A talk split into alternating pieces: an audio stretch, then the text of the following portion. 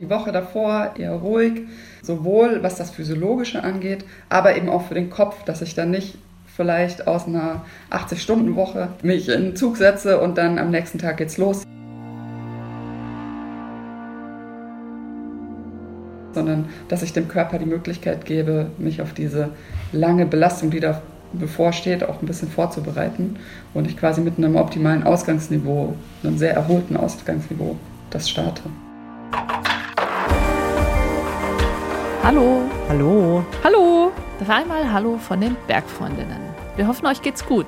Ich bin die Anna und gerade eben haben euch genauso fröhlich die Kadi und die Toni begrüßt.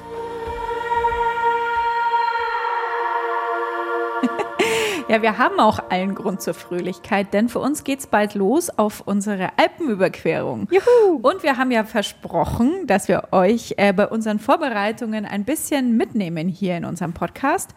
Letzte Woche hat euch Anna schon einen ganzen Haufen über die Organisation und Planung einer Alpenüberquerung erzählt. Und heute gibt es von Toni ein paar Tipps zum Thema Training vor der Alpenüberquerung. Entschuldigung, ich muss lachen, weil ich diesen Punkt habe ich einfach mal ausgelassen. Wegignoriert. Wegignoriert. Training, was ist das? Ja, also wir drei, wir sind ehrlicherweise alle miteinander ziemlich gespannt, weil als klar wurde, wir machen diese Alpenüberquerung, war die allererste Frage natürlich, um Himmels Willen, sind wir dafür überhaupt fit genug? Toni, ich hoffe, du hast für uns beruhigende Nachrichten dabei, weil viel Zeit für Training bleibt jetzt leider echt nicht mehr. ja, ähm, schauen wir mal, würde ich sagen. Ich habe auf jeden Fall einen ganzen Haufen Tipps dabei, die ich von zwei sehr, sehr schlauen Frauen bekommen habe. Einmal von der Tiroler Diätologin Alice Angermann, die sich unter anderem auf die Ernährung von SportlerInnen spezialisiert hat. Und von Miriam Limmer, die ist staatlich geprüfte Berg- und Skiführerin und leitet den Fachbereich Bergsport an der Deutschen Sporthochschule Köln. Und die Miriam, die hatte einen Tipp, um das herauszufinden, ob wir denn fit genug sind, nämlich einfach ausprobieren. Ausprobieren. Also quasi eine Alpenüberquerung gehen, um herauszufinden, ob man fit genug für eine Alpenüberquerung wäre. Aha. Nee, nee, nee, nee. Das habe ich auch erst gedacht, aber natürlich nicht. Miriam empfiehlt, sich einfach nach und nach an ähnliche Belastungen heranzutasten. Dass man sagt, okay, ich gehe jetzt schon mal eine Wanderung, ich fange erstmal langsam an, zum Beispiel mit einer vier- bis fünfstündigen Wanderung und dann mache ich vielleicht auch mal eine, die länger ist, also auch mal sechs, sieben Stunden und gucke, wie mein Körper darauf reagiert. Man merkt ja schon, wie man sich abends fühlt und ob man dann das Gefühl hat, okay, ich kann morgen nochmal die gleiche Belastung gehen oder ob man sich denkt, oh nee, ich brauche jetzt unbedingt einen Tag Pause. Und dass man das nicht nur einen Tag macht, sondern auch mal ein ganzes Wochenende, dass man sagt, okay, jetzt gehe ich mal zwei Tage hintereinander wandern. Also dass man sich da so schrittweise annähert. Und wenn man jetzt nicht alpennah wohnt, dann kann man das ja auch in den Mittelgebirgen machen. Also da muss man jetzt nicht unbedingt in den Alpen sein, da geht es wirklich um die körperliche Belastung. Und das kann man auch irgendwo im Hunsrück, in der Eifel, wo auch immer ausprobieren. Und wenn ihr euch da draußen jetzt denkt, oh weia, so lange Wanderungen habe ich noch nie gemacht und schon gar nicht mehrere Tage hintereinander und erst recht nicht, das dürfen wir ja auch nicht vergessen, mit einem so schweren Rucksack, dann könnten die nächsten sieben Tipps für euch und eure Vorbereitungen sehr hilfreich sein. Tipp 1. Fangt rechtzeitig mit eurem Training an und werdet aktiv in eurem Alltag. Anders als bei Tagestouren haben unsere Muskeln auf einer Mehrtagestour nicht viel Zeit, sich nach einer Belastung wieder zu erholen. Um sie darauf vorzubereiten, sollten wir so früh wie möglich mit dem Training anfangen, rät Sportwissenschaftlerin Miriam Limmer. Also idealerweise, wenn man weiß, dieses Jahr will ich einen Alpencross machen, die Alpen überqueren im Sommer, dann sollte man Anfang des Jahres sich so langsam anfangen, darauf vorzubereiten. Aber gezieltes Training ist manchmal gar nicht so einfach in eh schon volle Arbeitswochen zu integrieren. Um noch mehr für eure Fitness tun zu können, könnt ihr zum Beispiel direkt damit anfangen, mehr Bewegung in euren Alltag zu integrieren. Man kann schon sehr bewusst ein bisschen darauf achten, dass man sagt, okay, ich nehme jetzt zur U-Bahn nicht die Rolltreppe hoch oder runter, sondern ich gehe die Treppenstufen. Oder ich fahre nicht mit dem Auto zur Arbeit, sondern mit dem Rad oder ich laufe mal. Also so Kleinigkeiten ist sicherlich sinnvoll in den Alltag zu integrieren, weil wir ja bei einer Alpenüberquerung auch in der Regel dann den ganzen Tag unterwegs sind und unser Organismus den ganzen Tag arbeitet. Und das ist im Alltag leichter zu übertragen, wenn ich auch versuche, den ganzen Tag immer wieder so aktive Pointen zu setzen quasi, anstatt eine hochintensive und den Rest verbringe ich sitzend am Schreibtisch, auf der Couch oder wo auch immer. Tipp 2. Macht euch einen Trainingsplan. Mit einmal die Woche laufen gehen und ein bisschen Treppen steigen ist das mit dem Training noch nicht getan. Denn auf einer Alpenüberquerung müssen unsere Körper vielseitig belastbar sein. Dementsprechend vielseitig sollte auch unser Training sein. Um da einen guten Überblick zu haben, lohnt es sich auf jeden Fall, sich einen Trainingsplan aufzustellen. Und das könnt ihr auch gerne selbst ausprobieren. Wir sind ja jetzt nicht im Leistungssportbereich, wenn wir über eine Alpenüberquerung sprechen.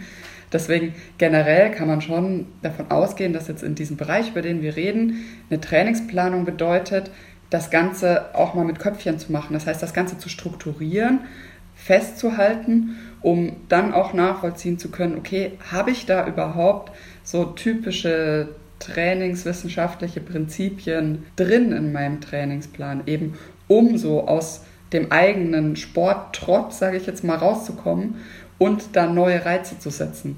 Und das fällt einem viel, viel leichter, wenn man sich da mal einen Kalender ausdruckt und dann so ein bisschen plant und überlegt und dann einfach vielleicht auch sagt, okay, und in diesen zwei Wochen werde ich wandern gehen und in diesen zwei Wochen erhöhe ich mal mein Trainingsvolumen von einmal die Woche laufen auf zweimal die Woche laufen und dann bekommt man so eine Idee, okay, wie viel Zeit habe ich denn überhaupt noch? Wie viel Möglichkeit habe ich meinem Körper noch zu geben, dass er sich anpasst an die Belastung und wie oft muss ich da jetzt Wechsel einbauen. Also es geht ganz viel um eine Strukturierung. Was bei dieser Strukturierung auf jeden Fall von Anfang an mitgedacht werden muss, sind Ausdauer- und Krafttrainingseinheiten, die ihr nach und nach im Volumen steigert. Also zum Beispiel könnt ihr am Anfang jeweils eine Kraft- und eine Ausdauereinheit pro Woche machen und nach einem Monat beginnen, jeweils zwei pro Woche durchzuziehen. Wenn ihr Hilfe beim Aufstellen eures Trainingsplanes braucht, könnt ihr euch dafür Unterstützung zum Beispiel im Fitnessstudio eures Vertrauens holen. Wenn ihr euren Plan selbst zusammenstellen wollt, ist es sicher sinnvoll, dass ihr euch davor mit Hilfe von Büchern oder seriösen Online-Blogs in die Grundprinzipien der Trainingslehre einlest. Tipp 3. Trainiert eure Grundlagenausdauer. Beim Ausdauertraining sollte es für eine Alpenüberquerung vor allem darum gehen, die sogenannte Grundlagenausdauer zu steigern. Das ist, wie der Name schon sagt, quasi unsere Basis für alle Ausdauersportarten und deshalb auch für langes Wandern oder Bergsteigen wichtig. Und Good News, um die zu trainieren, müssen wir nicht mal unbedingt in Bergnähe sein. Die Grundlagenausdauer, die können wir nicht nur über die eigentliche Sportart trainieren, also nicht nur über das Wandern selbst. Das ist natürlich das Spezifischste, das sollten wir auch machen. Aber das kann man in den Alltag ja häufig nicht so gut integrieren. Und in den Alltag kann man aber andere Ausdauertrainingsmöglichkeiten integrieren, wie Fahrradfahren, Schwimmen gehen, Laufen.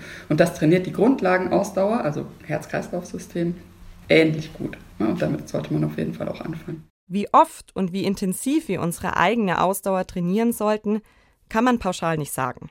Das hängt natürlich stark vom eigenen Ausgangsniveau ab. Menschen, die regelmäßig Ausdauersport machen, müssen in ihrem Training andere Reize setzen als Menschen, die selten Ausdauersport machen. Und wie man diese Reize gestaltet, also zum Beispiel mit welchem Puls man trainieren sollte, ist auch von Person zu Person unterschiedlich, erklärt Miriam Limmer. Ja, das ist eine Wissenschaft für sich und auch eine Philosophie für sich, welche Trainingsmethode jetzt die richtige ist. Generell unterscheidet man eher die Methoden, wo man bei eher niedrigen Intensitäten lange Belastungsdauern hat, was auf den ersten Blick auf jeden Fall das ist, was sich am leichtesten auf das Wandern übertragen lässt, weil wir ja da auch eher lange unterwegs sind, aber jetzt nicht unbedingt bei einem Puls von 190, sondern eher bei niedrigeren Intensitäten. Es gibt aber auch Strömungen, ähm, die sagen, dass man über zum Beispiel so ein High-Intensity-Training, also wo man wie so Sprintintervalle mit einbaut in sein Laufen, auch die aerobe Ausdauerleistungsfähigkeit gut verbessern kann. Das muss man ein bisschen für sich rausfinden, ist meine Meinung. Also man muss so ein bisschen rausfinden, wo springt der Körper am besten drauf an und es ist auch immer gut zu variieren. Also nicht nur seinen eigenen Stiefel immer wieder durchzumachen, weil dann passt sich der Körper an diese Belastung irgendwann mal an. Aber wenn da keine Variation ist oder auch mal ein bisschen eine Steigerung und dann auch wieder eine Pausenphase, dann wird man auf einem Niveau stagnieren irgendwann und hat dann keine Verbesserung mehr, die man bemerkt. Zusammengefasst. Die Grundlagenausdauer können wir auch super durch Sportarten, die wir leicht in den Alltag integrieren können, wie zum Beispiel Schwimmen oder Radfahren trainieren. Dabei sollten wir aber darauf achten, uns immer weiter zu steigern und in den Trainingsmethoden abzuwechseln. Tipp 4. Trainiert eure Kraftausdauer. Auch beim Krafttraining sollte unser Fokus auf der Ausdauer liegen. Diesmal allerdings auf der Kraftausdauer. Bei der Kraftausdauer geht es darum, über lange Zeiträume eine hohe Kraft aufwenden zu können, wie eben zum Beispiel beim Wandern und vor allem auf Mehrtagestouren. Wie wir die trainieren können, erklärt Sportwissenschaftlerin Miriam Limmer so. Das lässt sich halt auch super mit einfachen Übungen, ohne dass man Geräte nutzt, umsetzen. Also zum Beispiel Treppensteigen. Was meiner Meinung nach auch Sinn macht zum Bergsteigen und zum Wandern ist, öfter mal eine Fahrradeinheit einzubauen, weil das zählt immer zum Ausdauertraining, aber ich habe trotzdem eine höhere Kraftkomponente, weil ich ja immer in die Pedale reintrete. Also gerade wenn ich dann Mountainbiken gehe und auch mal Anstiege drin habe, da habe ich schon auf jeden Fall eine Kraftkomponente dabei. Also kennt sicherlich jeder, dass man nach Mountainbiken auch ganz gerne mal ein bisschen Muskelkater in den Oberschenkeln hat. Oder eben auch so Übungen, die man einfach zu Hause machen kann. Diese Stuhlübungen, wo man in die Hocke geht und versucht, das zu halten. Also da sind wir dann eher im statischen Bereich, Kniebeugen, so in diese Richtung. Da kann man wirklich viel machen mit eigenem Körpergewicht. Wenn man das steigern möchte, dann kann man mit Gewichten arbeiten, aber dann kann man sich auch einfach mal exemplarisch einen Rucksack packen, so ungefähr auf das Gewicht, das man dann später auch dabei hätte, und macht die Kniebeugen dann mal mit dem Rucksackgewicht zum Beispiel. Wie Miriam hier schon andeutet, eine gute Oberschenkelmuskulatur ist für eine Alpenüberquerung super wichtig. Denn auf die müssen wir uns vor allem bei einer Sache verlassen können. Wir merken es meistens beim Bergaufgehen, das ist anstrengend für uns, aber das Bergabgehen ist eigentlich das, was muskulär anspruchsvoll ist, weil der Muskel da gegen eine Längenveränderung anarbeiten muss. Und das ist sehr, sehr anstrengend. Das nennt man exzentrisch, muss der Muskel da arbeiten. Und das führt eben auch dann häufig zu dem Muskelkater am nächsten Tag. Und da brauchen wir eine hohe Kraftfähigkeit der Oberschenkelmuskulatur. Mindestens genauso wichtig ist aber noch die Rückenmuskulatur, die wir auch bei der Vorbereitung auf keinen Fall vergessen dürfen. Wenn man Mehrtagestouren macht, hat man in der Regel ja auch einen relativ schweren Rucksack dabei, weil man für mehrere Tage Ausrüstung braucht. Und da sollte man gucken, dass die Rückenmuskulatur stark genug ist, um das auszuhalten über mehrere Tage und nicht, dass man am zweiten Tag direkt Rückenschmerzen bekommt. Eine gute Übung, die ihr ganz einfach zu Hause machen könnt, ist zum Beispiel Planking. Und, kleiner Spoiler an dieser Stelle, Ganz ohne Muskelkater und ohne leichte Rückenschmerzen werdet ihr eine Alpenüberquerung vermutlich nicht durchziehen können. Was wir dann aber unterwegs im Fall der Fälle tun können, dazu gibt's in der nächsten Folge dann ein paar Tipps. Tipp 5. Probiert auch mal sensomotorisches Training aus. Eine der Top-Wanderbelastungserscheinungen sind schmerzende Knie. Wer kennt sie nicht?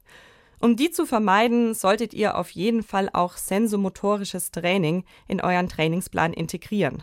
Sensomotorisches Training beruht auf dem Grundsatz, dass wir in unseren Gelenken und in unserer Muskulatur Rezeptoren haben.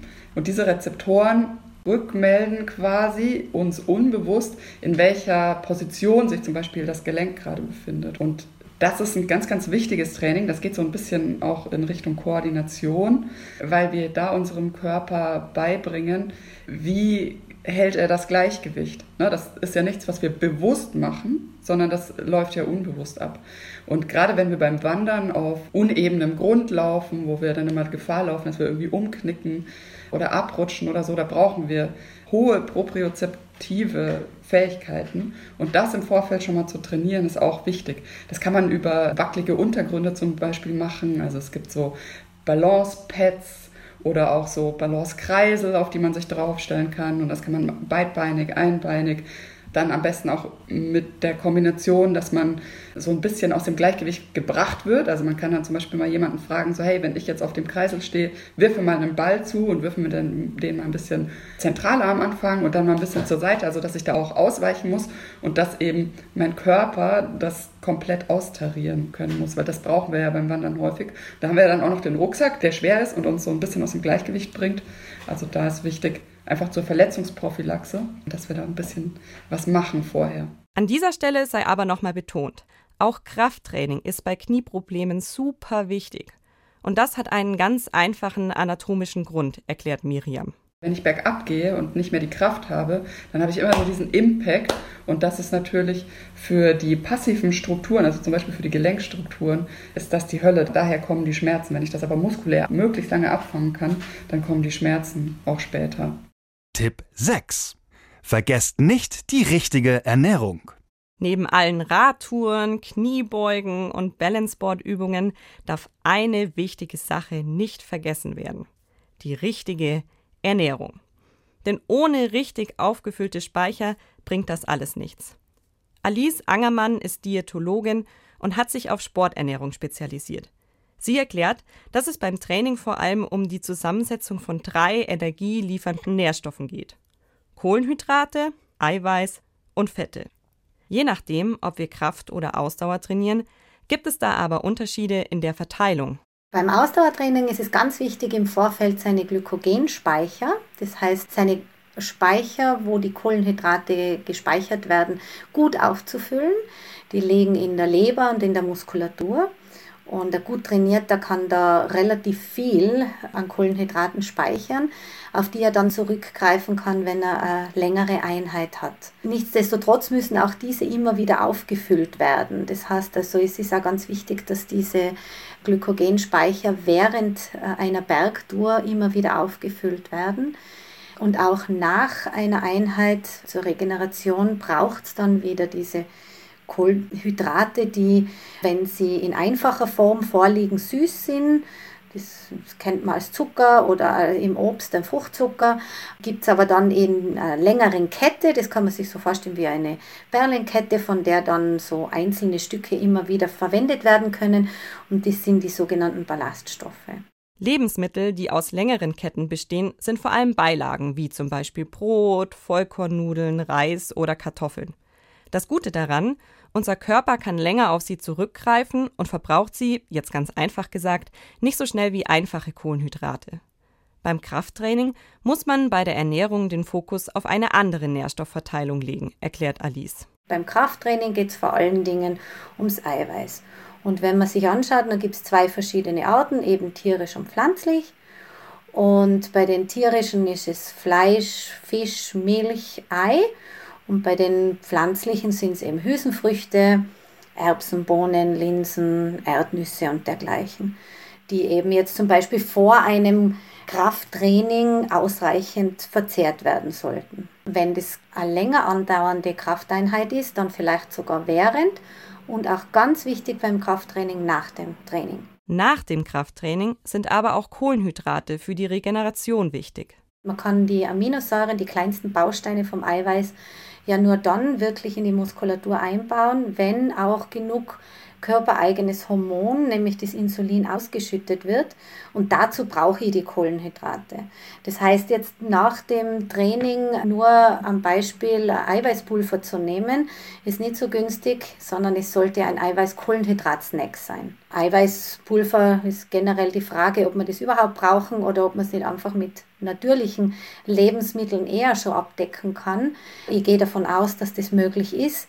Das ist wirklich nur im Expeditionsfall oder wenn man vielleicht wirklich Höchstleistungen machen möchte, kann sein, dass man mal auf so ein zusätzliches Eiweißpulver zurückgreifen muss, aber ansonsten reichen eben Milch und Milchprodukte oder auch von pflanzlicher Seite her manche pflanzlichen Milchen oder ähm, Humus, Bohnenaufstriche oder derartige Sachen. Um das SportlerInnen-Nährstofftrio noch komplett zu machen, fehlt aber noch eine Nährstoffquelle auf eurem Speiseplan. Die dritte Nährstoffquelle ist das Fett. Und Fett ist ja auch eine sehr wichtige, nicht nur Energielieferant, sondern vor allen Dingen auch durch diese wertvollen Omega-3-Fettsäuren, die vor allem in pflanzlichen Fetten enthalten sind, auch sehr wertvoll für die Blutfließgeschwindigkeit im Körper, für die mentale Stärke und natürlich auch für gute Energiequelle.